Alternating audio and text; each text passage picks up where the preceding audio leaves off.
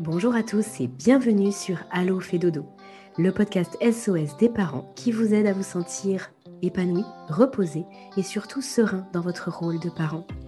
Parce que nous sommes convaincus que la famille est un tout, où chaque membre a sa place et où le mal-être de l'un impacte le bonheur commun, nous vous proposons ici une approche à 360 degrés de la famille.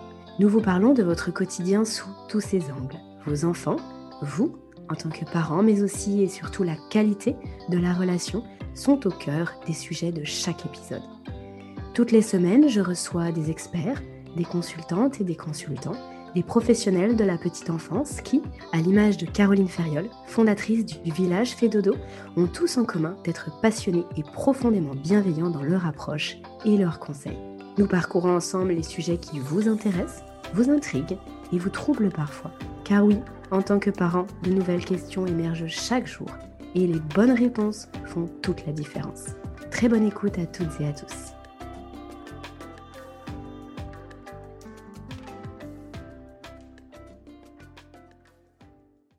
Bonjour Chloé. Bonjour Aurélie. Merci. Bienvenue. Merci. Pardon. Merci de m'accueillir à nouveau. Euh, Chloé, on, Chloé Delors. Je, suis euh, vraiment très contente qu'on puisse se parler à nouveau. Euh, tu es déjà venue plusieurs fois sur le podcast. Tu es euh, notre conseillère allaitement au, sein du village Fédodo. on a eu la chance de t'avoir en lien avec l'allaitement de A à Z, j'ai envie de dire. On avait vu ensemble comment mettre, mettre en place un allaitement pour que ça se passe bien, comment le prolonger pour les, mamans qui le souhaitaient, et puis euh, bah, comment on pouvait faire en sorte que ça se termine le mieux possible. C'est pas forcément un moment qui est, soit facile, euh, soit euh, oui, soit facile, on va dire émotionnellement, soit facile à mettre en place. Et puis la dernière fois, tu, tu nous avais fait une réponse aux questions. On avait fait une boîte à questions qui avait vraiment beaucoup plu également Aujourd'hui, je te propose qu'on fasse un épisode un petit peu particulier, un petit peu transversal par rapport à ce qu'on a pu voir ensemble jusqu'à maintenant. Euh, un épisode où euh, tu vas pouvoir nous partager tes conseils, euh, ton point de vue, ton expérience mhm. pour aider la maman dans tout au long de son allaitement, euh, dans l'aide qu'elle peut recevoir, que ce soit euh, au sein même du foyer, que ce soit euh, vis-à-vis de la famille au sens large, que ce soit peut-être au travail avec les collègues, au sein de la société tout entière finalement. Comment une maman, elle peut demander de l'aide vis-à-vis de son allaitement Quoi demander Comment Et puis, bah, si des, grands-mères ou des, grands-parents, tout simplement, écoutent ce podcast, ou des amis qui ont des amis qui allaitent, comment on peut aider une maman qui souhaite prolonger son allaitement? Euh, on ne peut pas être là toujours dans le quotidien, c'est sûr. Et même quand l'allaitement se passe bien, ça peut être parfois assez compliqué. On l'avait déjà évoqué, hein, mais c'est vrai qu'en termes d'énergie, en termes de logistique, en termes d'organisation, c'est parfois pas évident. Et on n'a pas tout un village pour euh, être avec nous, s'occuper de, de bébé qui est là, ou parfois même d'une fratrie quand il y a un plus petit qui est allaité.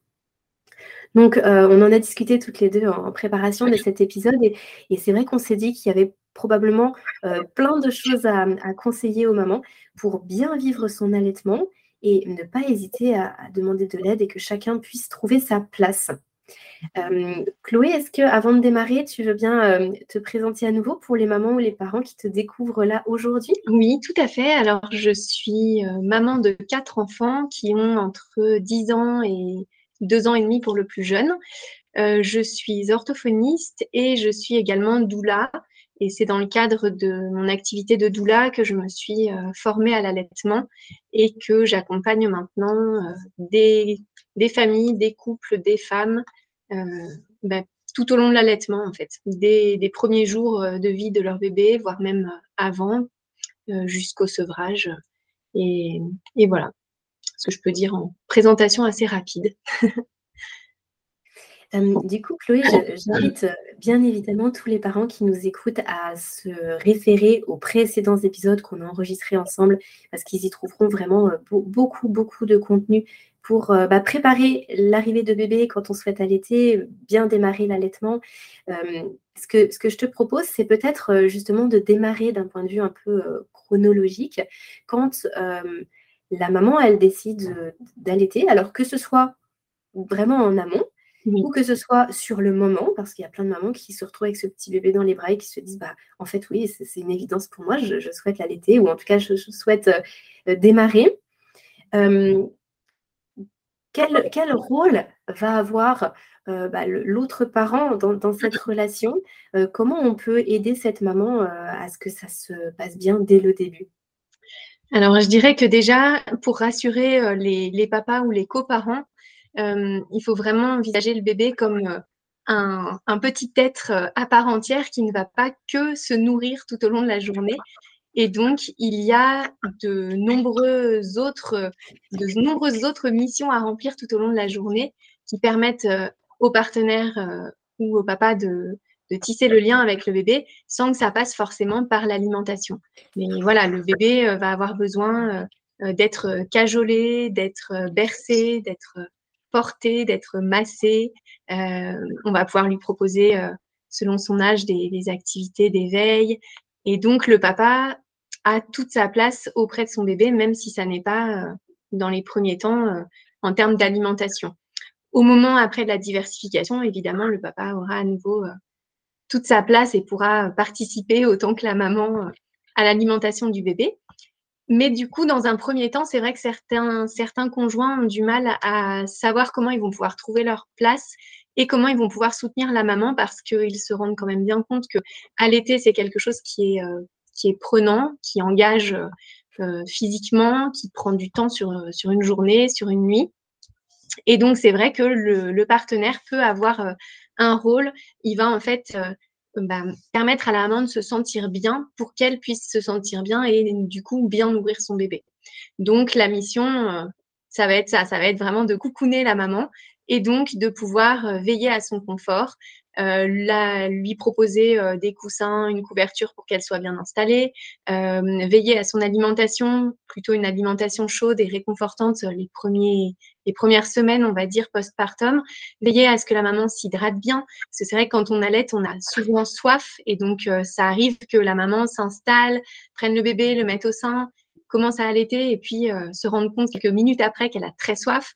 Donc c'est vrai que dans ces cas-là, c'est très appréciable d'avoir euh, quelqu'un qui va pouvoir nous apporter euh, une tisane, un verre d'eau, quelque chose pour se désaltérer, sans avoir besoin de se relever, de, de défaire toute l'installation qu'on avait pu mettre en place si au début on tâtonne un petit peu.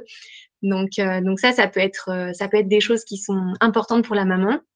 Ça peut être aussi euh, la masser parce que parfois les positions qu'on adopte euh, quand euh, on allait plusieurs heures par jour ne sont pas forcément toujours très confortables et donc on peut avoir des tensions dans les épaules. donc ça peut être appréciable aussi de se faire masser pour la maman.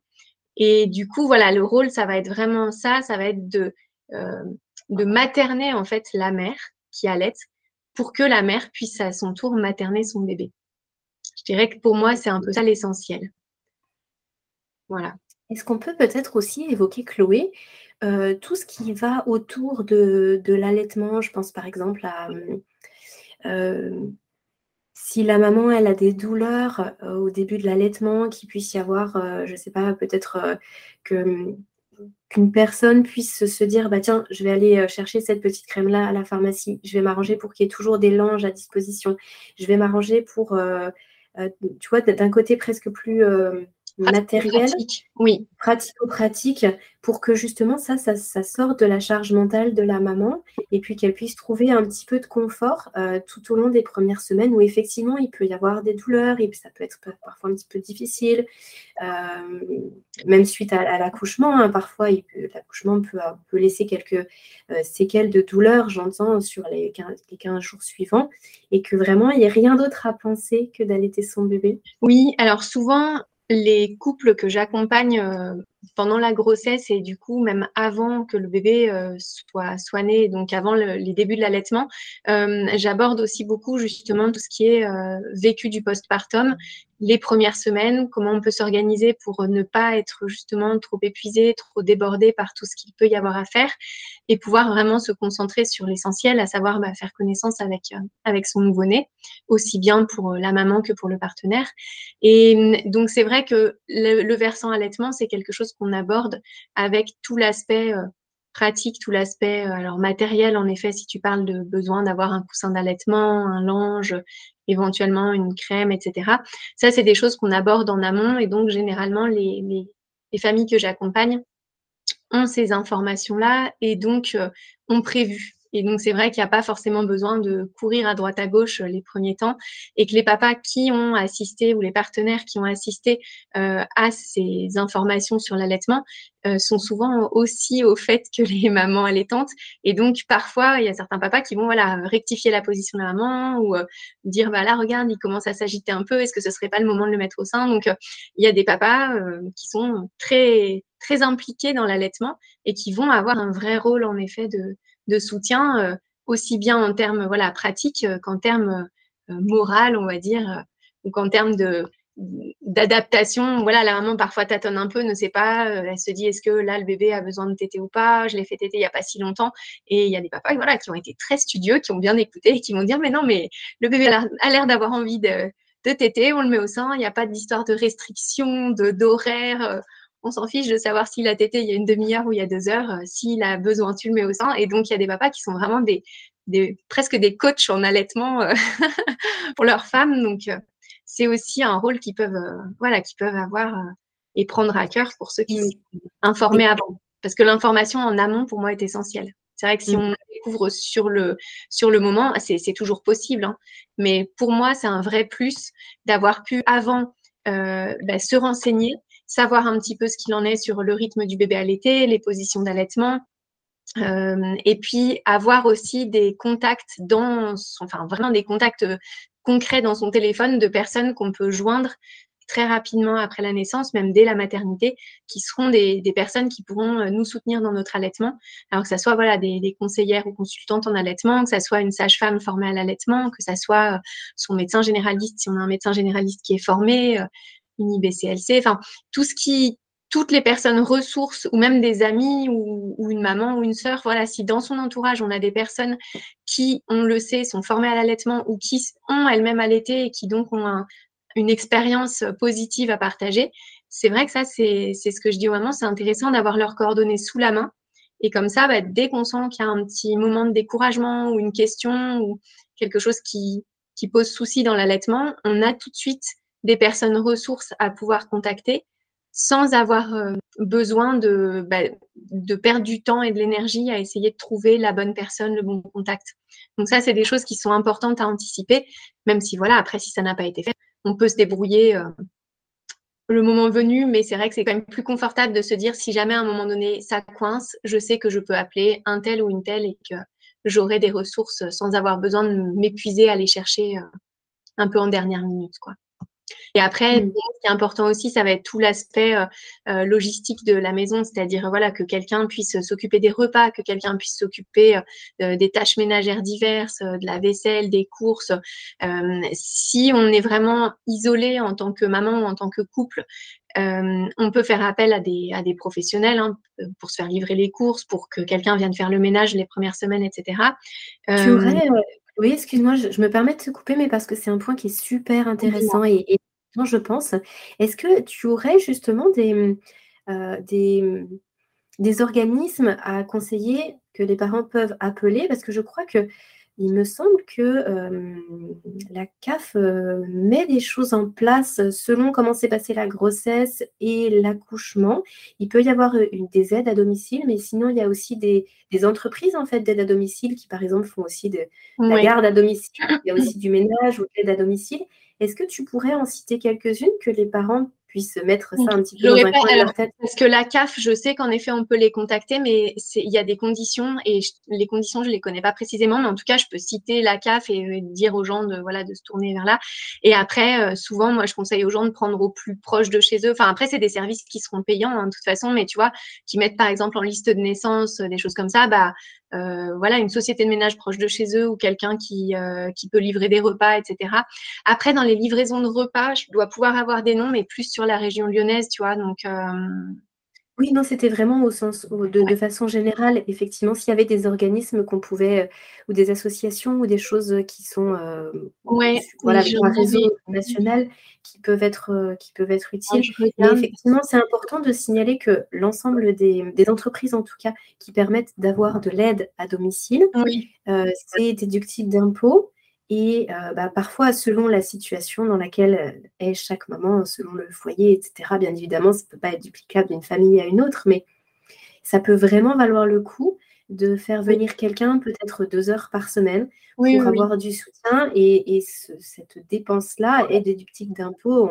Voilà, la, somme est du coup deux fois moindre par rapport à ce qui est c'est important de le dire et je, pense qu'il y a beaucoup de mamans qui ne le savent pas ou qui auraient voulu le savoir.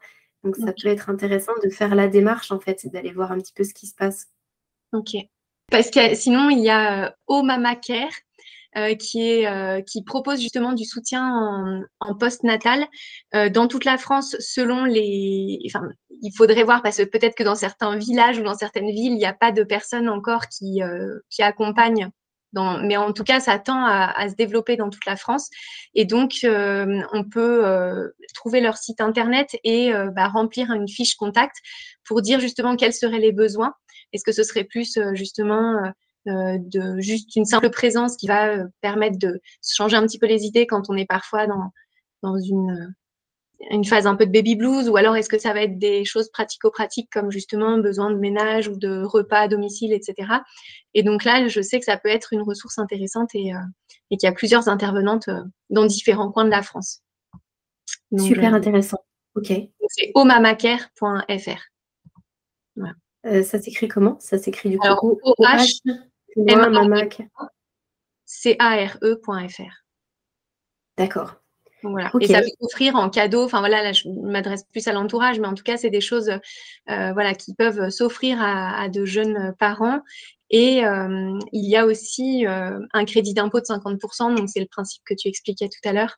Donc ça peut être intéressant, même si c'est le couple qui s'offre lui-même, on va dire, cette prestation, c'est quelque chose qui peut peut-être euh, voilà, intéresser ou être mis sur une liste de naissance. Euh, mm. Voilà, quand on sait qu'on va, voilà, souvent quand c'est un deuxième, un troisième enfant, euh, on a déjà beaucoup de choses au niveau matériel, on n'a pas forcément besoin d'avoir plus de jouets, plus de vêtements, et donc ce genre de, de service peut vraiment permettre de vivre un postpartum plus doux et plus, plus confortable. Donc voilà. Je, pense aussi, du coup, euh, Chloé a une autre façon d'être aidée euh, par rapport à son entourage. Alors oui, ça peut être effectivement le, parent, euh, enfin, le papa, du coup, si toutefois, dans le cadre d'une fratrie. on a un petit bébé qui passe beaucoup de temps au, sein de sa maman. ça peut ne pas être évident à vivre pour un grand frère, une grande sœur. du coup, je pensais aussi au rôle du papa bah, vis-à-vis du plus grand ou de la plus grande, peut-être euh, même le rôle des, grands-parents, des oncles, des tantes, des cousins, euh, pour que bah, finalement le premier enfant ne se sente pas non plus euh, complètement seul, un peu exclu de la relation qu'il peut y avoir entre la maman et le bébé. S'il avait beaucoup d'attention avant, il peut manquer d'attention. Et je pense qu'il peut y avoir aussi un vrai soutien de façon globale par rapport à l'entourage.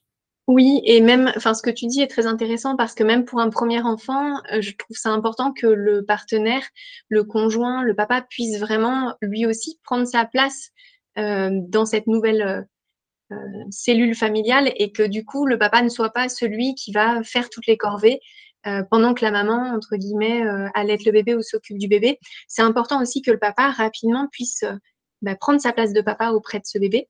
Et donc, pour moi, le rôle de l'entourage au sens large prend toute son importance, même dès le premier enfant.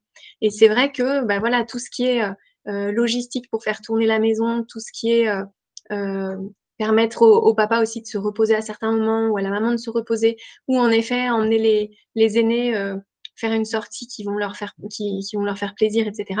C'est, enfin, ce sont des missions essentielles si on n'a pas de famille, ça peut être des amis proches. Si on n'a pas de famille et d'amis euh, à proximité immédiate, on peut aussi demander à des, à des parents d'élèves, bah, dans le cas où on a un enfant aîné qui serait déjà soit à la crèche, soit scolarisé, on peut tout à fait euh, oser demander à un parent de la classe de son enfant si jamais il peut y avoir des, des covoiturages ou des petits temps où l'enfant va aller goûter chez un, chez un copain pour que les parents n'aient pas besoin de courir à la sortie de l'école avec un nouveau-né. Donc ça, c'est des services qu'il ne faut pas hésiter à demander. Euh, parce qu'en fait, si on ne demande pas, c'est encore peu fréquent que dans notre société, euh, on nous propose ces services-là euh, de façon, on va dire, complètement désintéressée et naturelle. donc si on ne demande pas, ça ne viendra pas tout seul. Donc c'est vrai que ça, c'est pareil, pour moi, ça s'anticipe dès, dès la grossesse, de se dire, bah voilà, on, on, a une logistique familiale parce qu'on a déjà un ou d'autres enfants avant ce bébé qui arrive. Comment on va gérer les premières semaines? Est-ce qu'en effet, c'est le papa qui fait les accompagnements, qui court un peu partout, au détriment peut-être de la vraie rencontre et de la vraie, bah, du vrai moment où on fait connaissance aussi avec ce, nouveau-né?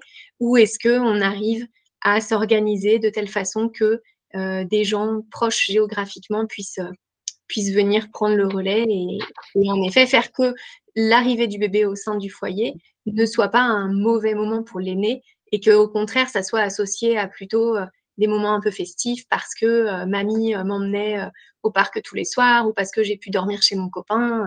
Ça peut être associé aussi à de bons moments.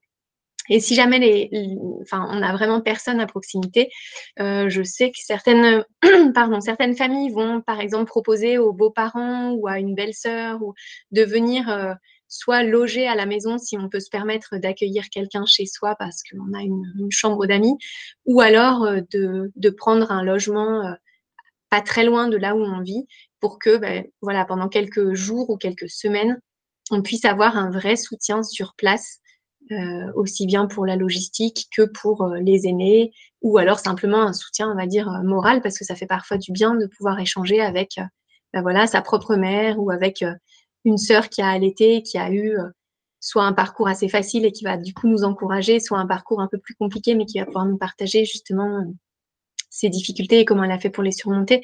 Donc je pense que vraiment c'est important d'être entouré et que tout ne repose pas sur le partenaire. Mmh.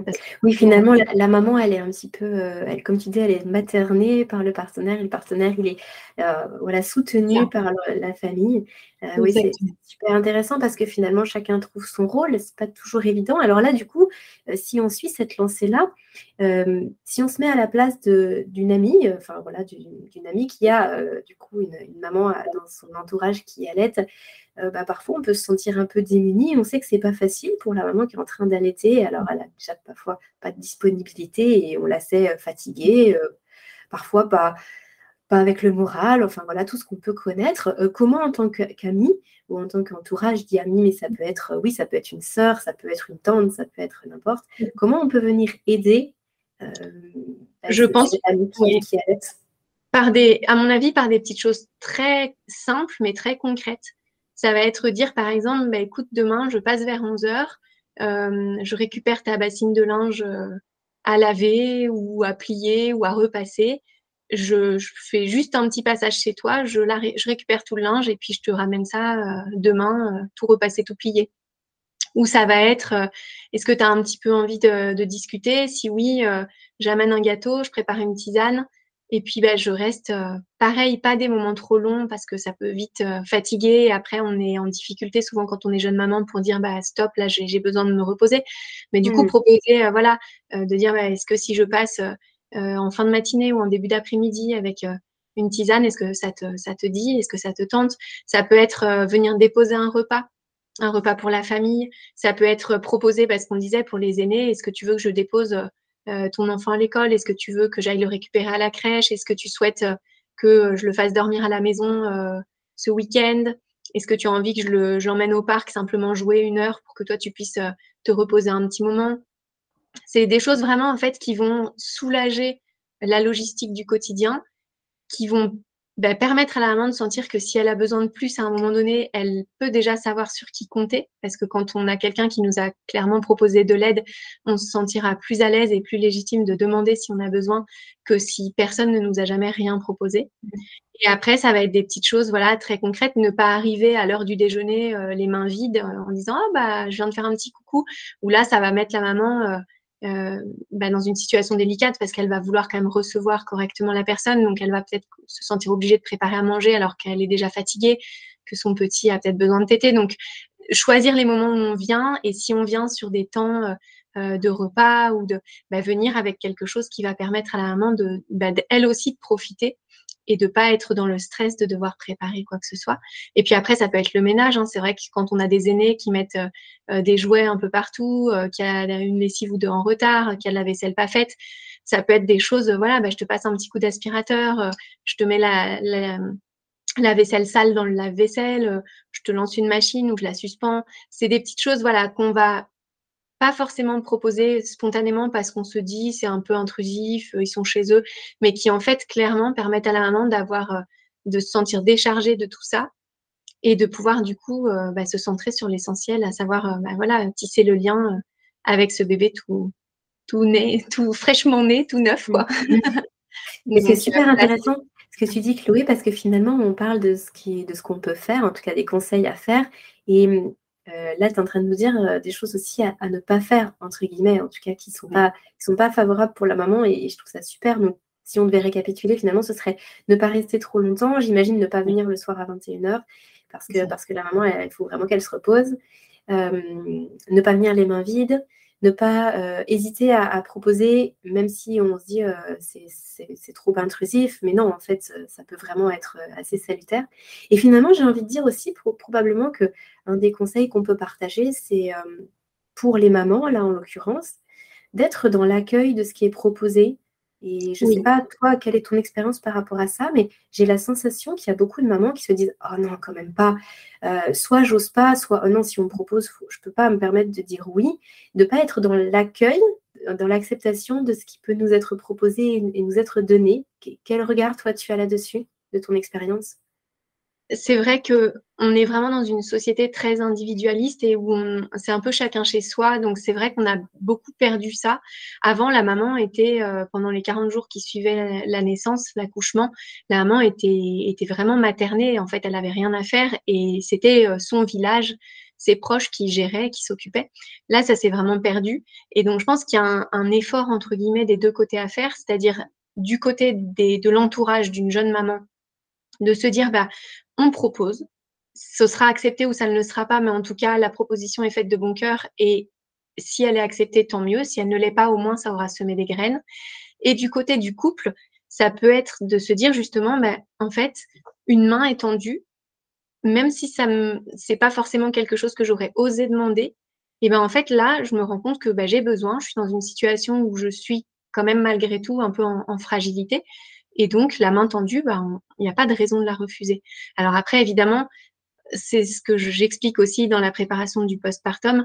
Euh, en tant que couple qui va avoir un bébé, souvent, on essaye de justement euh, se rendre compte un peu dans l'entourage qui pourrait être de bonnes, de bonnes étoiles. On ne va pas choisir quelqu'un avec qui on est fort mal à l'aise euh, par exemple, je ne sais pas, un, collègue qu'on connaîtrait pas encore très bien, etc., on va pas lui demander euh, de venir nous apporter un petit déjeuner alors qu'on sait qu'on sera encore en pyjama et que c'est pas une situation qui va nous mettre à l'aise. Mais si, par exemple, c'est sa meilleure amie, euh, qu'on sait qu'elle sera pas du tout dans le jugement de la maison euh, en désordre, les cheveux pas coiffés et le pyjama plein de plein de crachats de bébé, euh, bah, ça, on peut se dire que c'est une main tendue qui est acceptée bien volontiers. Et après, pour les personnes qui sont un peu moins proches, eh ben, ça peut être des aides plus euh, matérielles dans le sens où on va pouvoir, par exemple, en tant que collègue, offrir, par exemple, je ne sais pas moi, euh, un bon pour trois repas livrés dans l'année qui suit la naissance ou deux heures de ménage avec une entreprise de ménage du quartier. Enfin, on peut être sur des aides qui sont très pratiques, qui vont vraiment soulager la famille sans avoir euh, besoin euh, de venir au domicile si on a l'impression que ce serait un peu trop intrusif parce qu'on n'est mmh. pas en première ligne, on va dire, d'intimité par rapport au, couple qui vient d'accueillir ce bébé. Mais mmh, c'est vrai que c'est un travail à faire et une réflexion à mener. Et souvent, en fait, quand certaines mamans ont pu bénéficier de cette euh, aide-là, c'est des choses qu'après, elles vont avoir tendance à reproduire.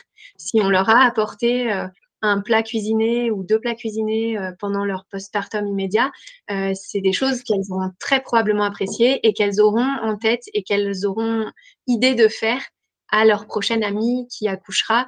Et du coup, il y a des choses qui peuvent comme ça se transmettre. Et je pense que dans quelques années, il y a des bonnes chances qu'on soit revenu à une aide plus concrète est plus utile peut-être que de l'achat de vêtements ou de matériel pour le bébé. Mais ça, c'est sûr que c'est vraiment quelque chose à, à discuter en amont et, euh, et demander aux gens, parce que c'est vrai qu'il y a des personnes qui peuvent être surprises, puisque quand on dit liste de naissance, on s'attend à acheter euh, un jouet, euh, une peluche, un vêtement et à l'envoyer ou à, à, venir le déposer. Ça peut surprendre l'entourage, de dire bah, nous, en fait, on n'a pas besoin de tout ça. Par contre, que vous nous apportiez des repas réconfortants, que vous veniez cuisiner avec moi deux heures avant l'accouchement et qu'on mette dans le, dans le congélateur, que vous nous fassiez un peu de ménage ou que vous nous offriez les services d'une femme de ménage, les familles peuvent se sentir un peu euh, surprise et se dire bah non mais ça c'est pas un bon cadeau euh, pour un bébé euh, on offre autre chose quelque chose de mieux quelque chose qui va garder mais en fait clairement le bébé lui mmh. s'en moque ce qu'il veut c'est des parents qui sont là pour lui et qui, le, qui, le, qui prennent soin de lui et donc les parents eux ce qui leur fait plaisir c'est aussi bah voilà qu'on prenne soin d'eux et qu'ils puissent vraiment se, donner dans leur rôle de, nouveaux parents. Mais donc, c'est des choses qui, comme elles ne sont pas encore vraiment bah, naturel dans notre société, à mon avis, gagne à être euh, abordé dès la grossesse et de se faire comme ça sa petite liste de euh, bah, je sais que tel collègue peut me rendre tel service, je sais que euh, ma sœur ou mon frère peut venir faire ça ou ça, je sais que ma maman sera d'accord de venir passer trois jours pour me soulager un peu, que ma belle-mère me fera livrer les courses ou, ou qu'un voisin me rapportera le drive. Donc ça, c'est des choses qui peuvent être vraiment, vraiment salutaire et très aidante dans le postpartum et qui, du coup, voilà, indirectement viennent faciliter l'allaitement puisque forcément, quand on peut être complètement centré sur son bébé et euh, son bien-être, son, son alimentation, etc., mais ben, c'est sûr que ça facilite grandement les choses. On peut rester allongé, on peut rester, euh, on peut rester tranquille chez soi et, du coup, le, le, les démarrages de l'allaitement sont vraiment facilités. Hmm. il y a aussi une, autre petite chose là à laquelle je pense en t'entendant parler d'acheter des, petits jouets ou alors des vêtements pour bébé.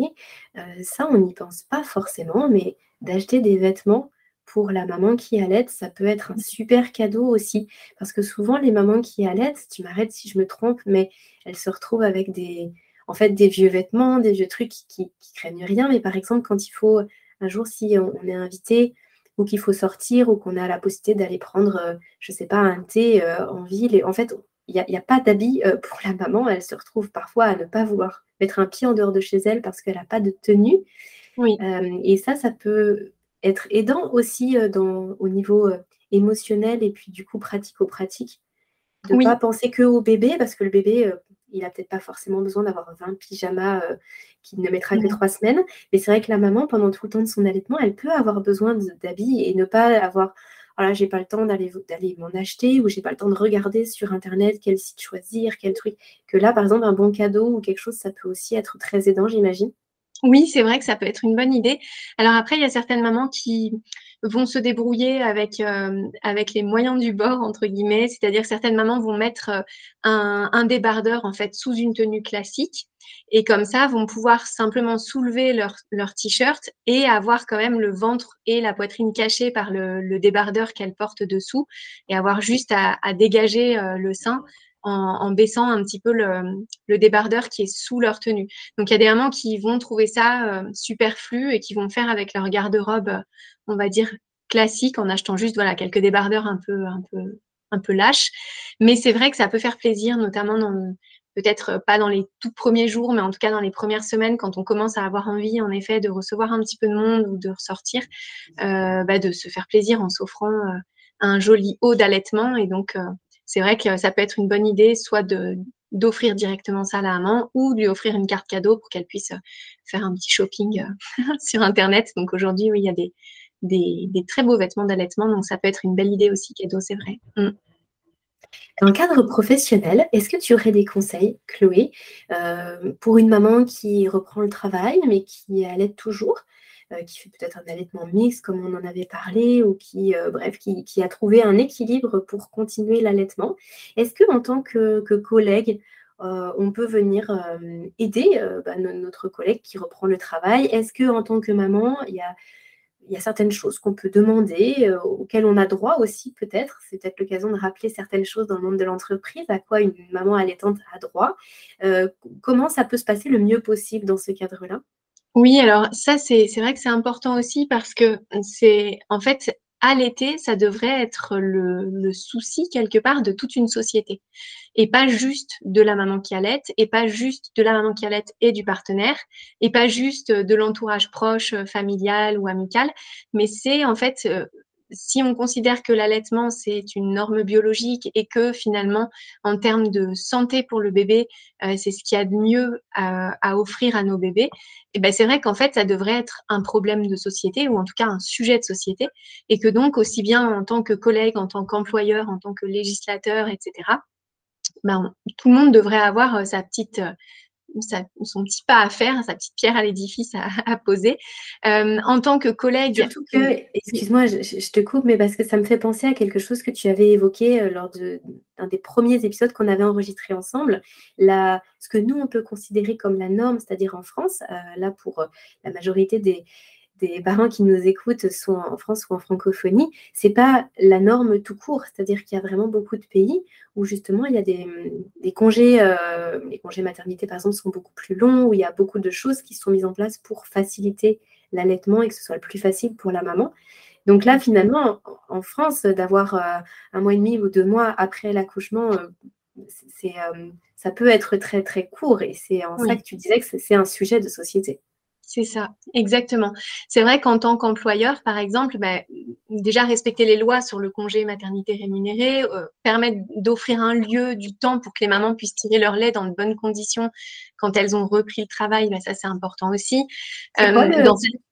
le, le, congé maternité rémunéré, c'est le congé maternité euh, connaît Oui, alors je sais que dans certaines, alors je pourrais pas te dire précisément, mais je sais qu'il y a certaines euh, entreprises, alors je pense plutôt des grosses entreprises, mais qui vont permettre à, aux mamans en fait de prolonger un petit peu leur congé maternité classique, on va dire, euh, quand elles allaitent, et donc en fait de reprendre le travail un petit peu plus tard tout en ayant un salaire qui est maintenu. Alors, je ne pourrais pas donner. Les... Ce sont dans les conventions collectives, en fait. Voilà, du coup, c'est à demander, c'est à se renseigner pour les ça Peut, voilà, ça peut valoir le coup de se renseigner.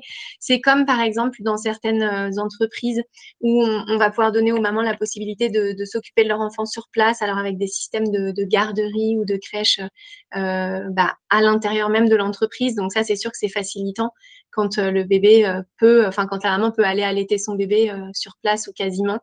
Ça va être par exemple quand on est employeur de permettre d'avoir des, des, horaires de travail flexibles parce que c'est sûr que si on travaille de 8h à 19h, qu'on n'a qu'une toute petite pause et que son enfant est loin et qu'on ne peut pas tirer son lait, euh, ça va être beaucoup plus compliqué de maintenir son allaitement que si on a la possibilité d'avoir des horaires flexibles, peut-être de se prendre une pause assez longue le midi pour pouvoir aller allaiter euh, son enfant qui est à la crèche ou chez la nourrice.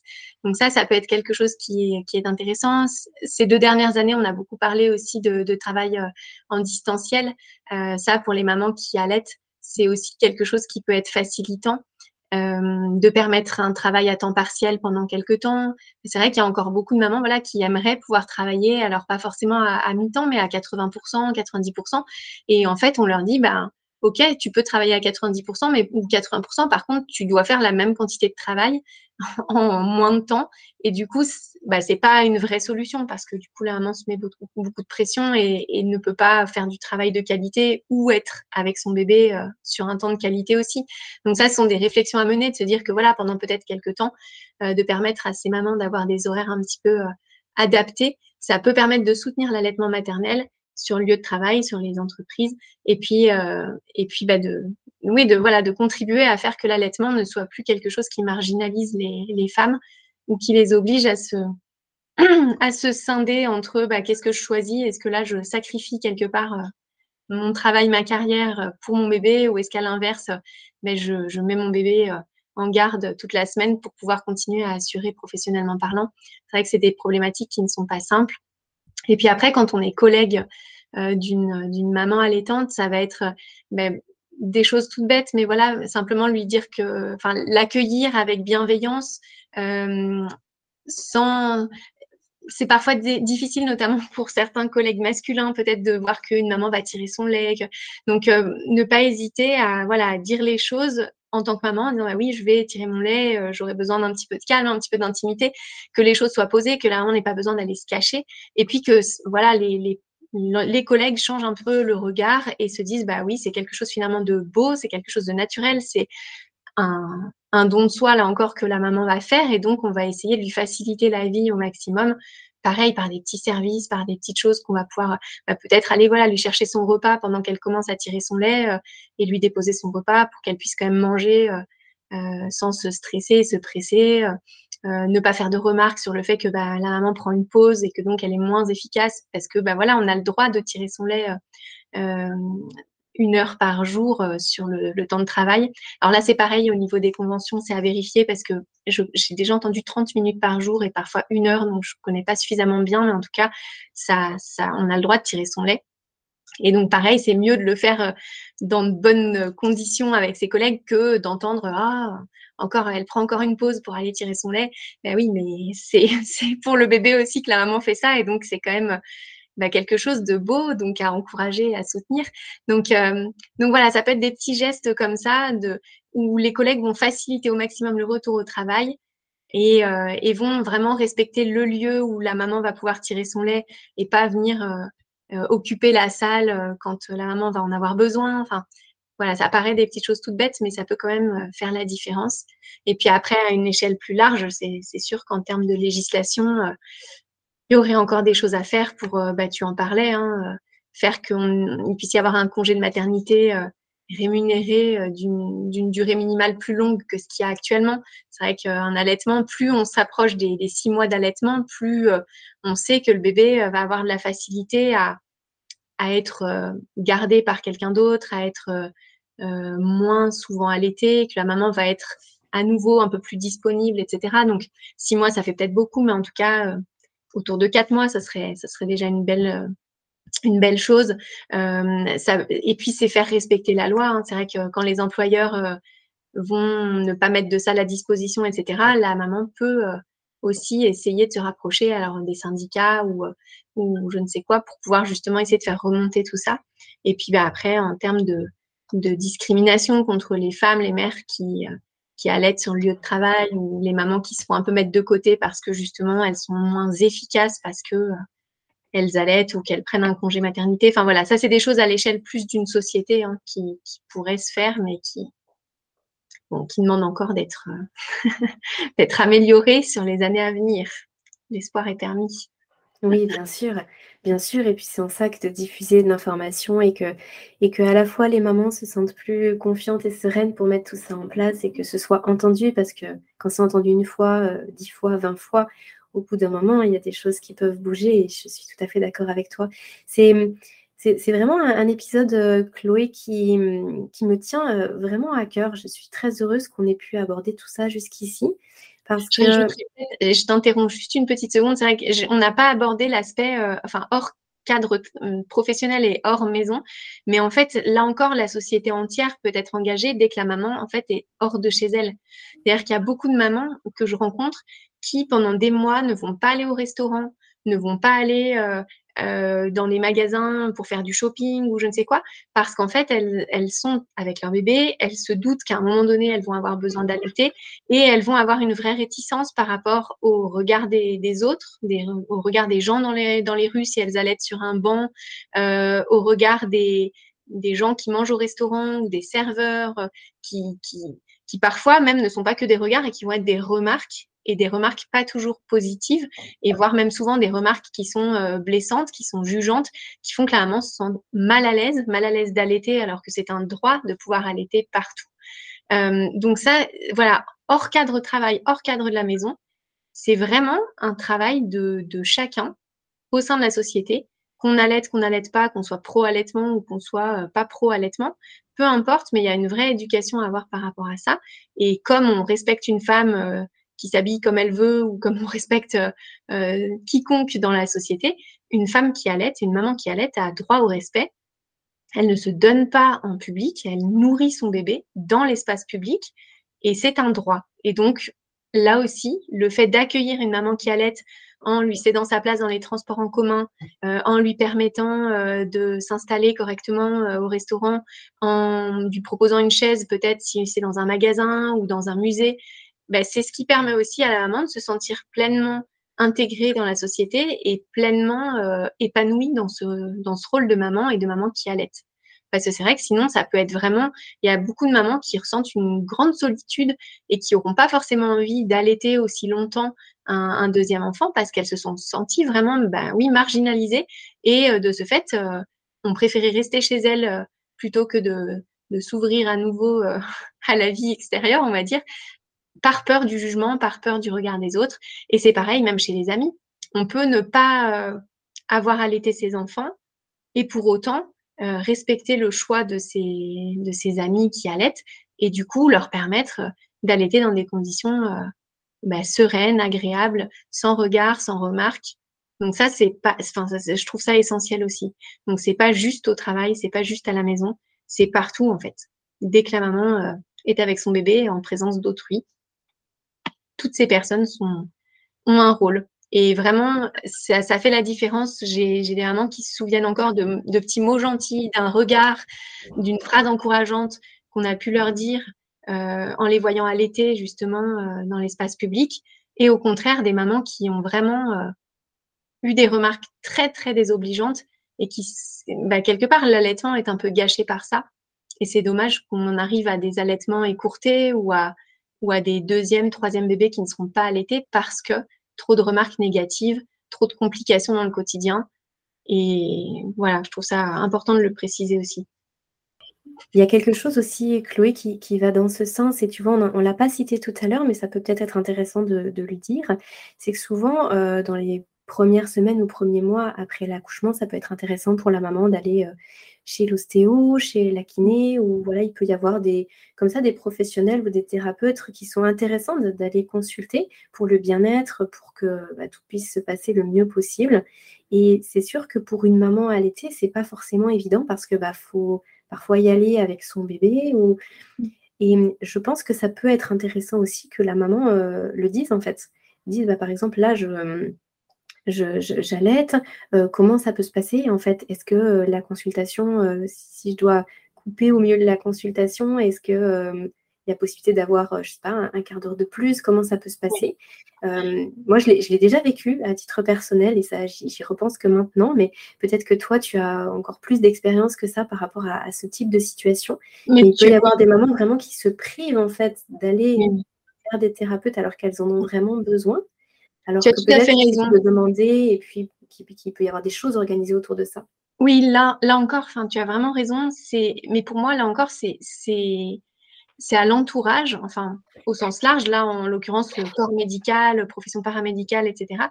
C'est à nous de nous ajuster pour que la maman allaitante puisse se sentir bien. Et dans tous les cabinets, que ce soit les cabinets, en effet, tu citais les ostéopathes, mais évidemment les sages-femmes, évidemment les médecins, euh, les orthophonistes, toutes les personnes en fait qui, qui sont potentiellement euh, en mesure d'accueillir du public et donc euh, des, femmes allaitantes devraient avoir au moins, au minimum, un fauteuil confortable pour que la maman puisse s'installer correctement. Et encore mieux, bah, pourquoi pas un coussin d'allaitement ou un coussin classique, un espace qui peut être peut-être un petit peu euh, intime, alors pas forcément dans une pièce à part, etc., mais en tout cas qui ne soit pas au milieu d'un courant d'air ou juste à côté de la porte des toilettes, que ce soit quand même un coin euh, confortable pour pouvoir se poser avec son bébé quelques minutes. Et en effet, c'est aux professionnels, professionnels de santé ou professionnels paramédical, euh, de s'adapter et ça n'est pas à la maman et encore moins au bébé de s'adapter. Alors évidemment, plus l'enfant grandit, plus, plus il peut patienter, etc. Mais un tout jeune bébé euh, n'a pas à patienter quand il a faim. Et donc, s'il a faim, la maman doit, enfin, peut le mettre au sein.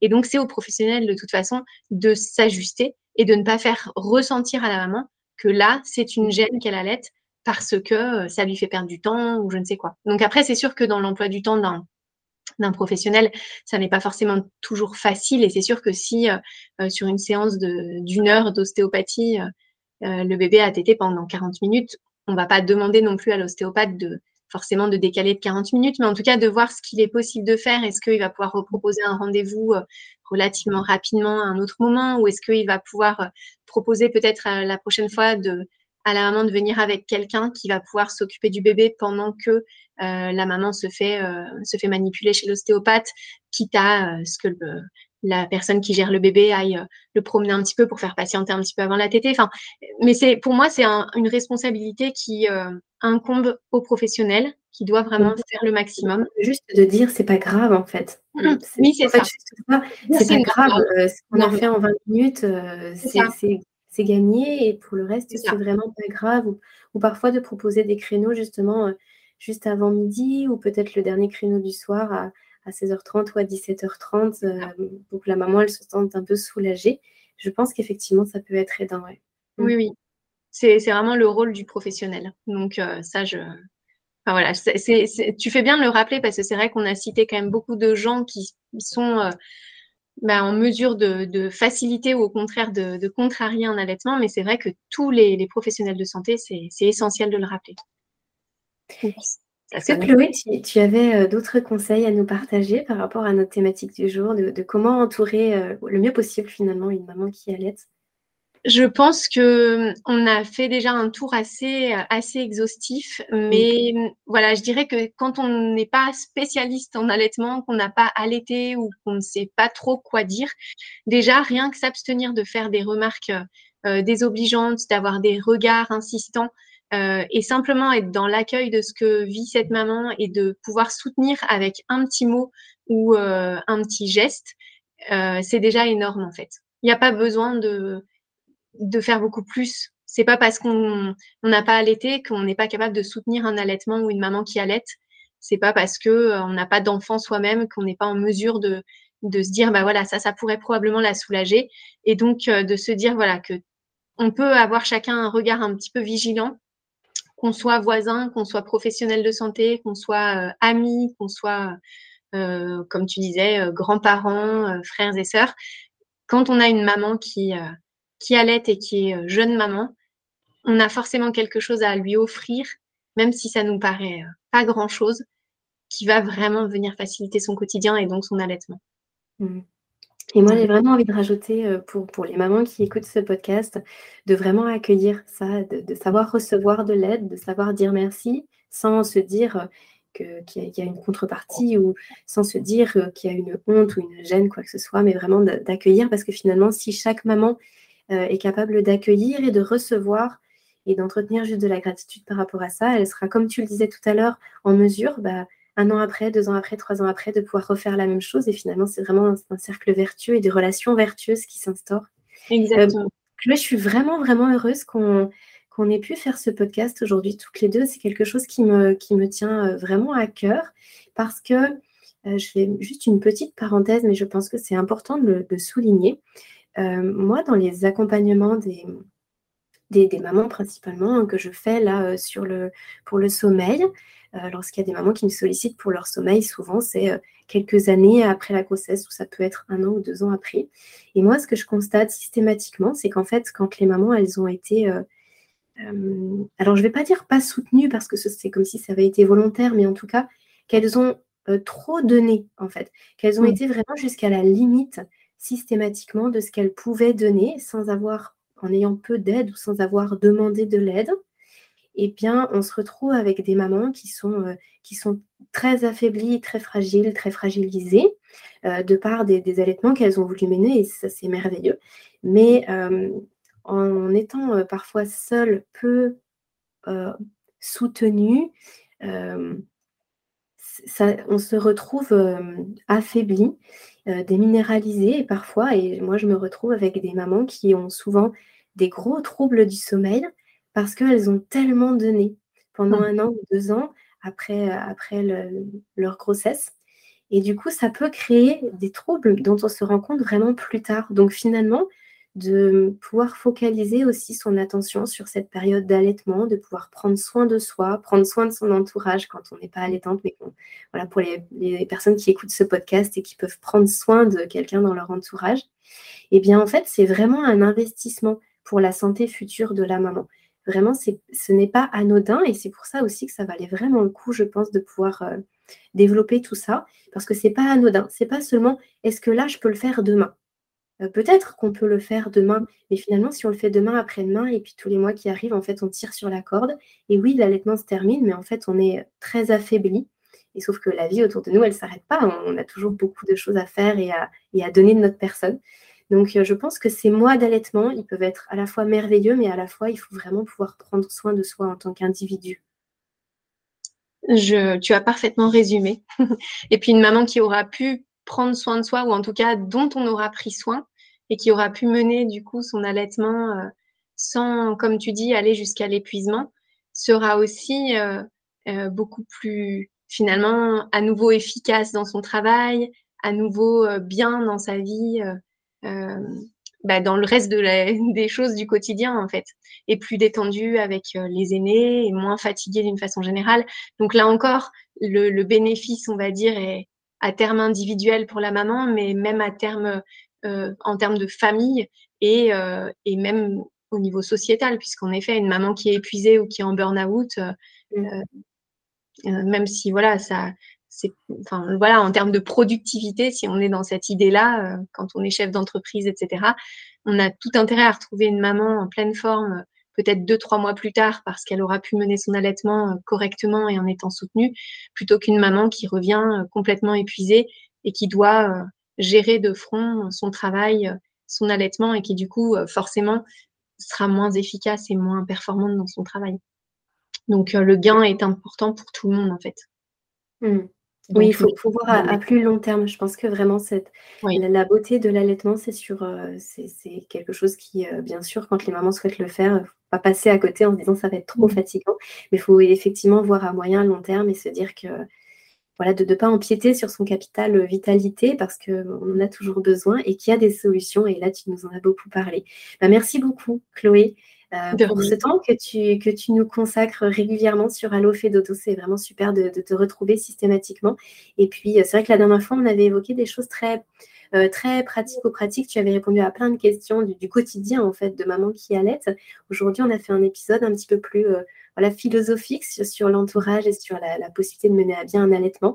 Donc, merci de, faire ce, ce, ce, pont, en fait, sur tous les aspects de l'allaitement. C'est vraiment super. Avec plaisir. Merci à toi de ton accueil. À bientôt, Chloé. À bientôt. Au revoir. Cet épisode touche à sa fin, il est l'heure de se quitter, mais pas pour très longtemps. On se donne rendez-vous la semaine prochaine avec de nouveaux invités. Pour retrouver l'ensemble des experts du village Fédodo, c'est sur fedodo.fr que ça se passe. Le lien est dans la description. Vous appréciez le contenu que nous vous proposons sur Allo Fédodo? Alors dites-le nous. Sous forme de commentaires, de partages ou de petites étoiles, vous participez à soutenir le podcast et à le rendre encore plus visible sur l'ensemble des plateformes. Merci et à très bientôt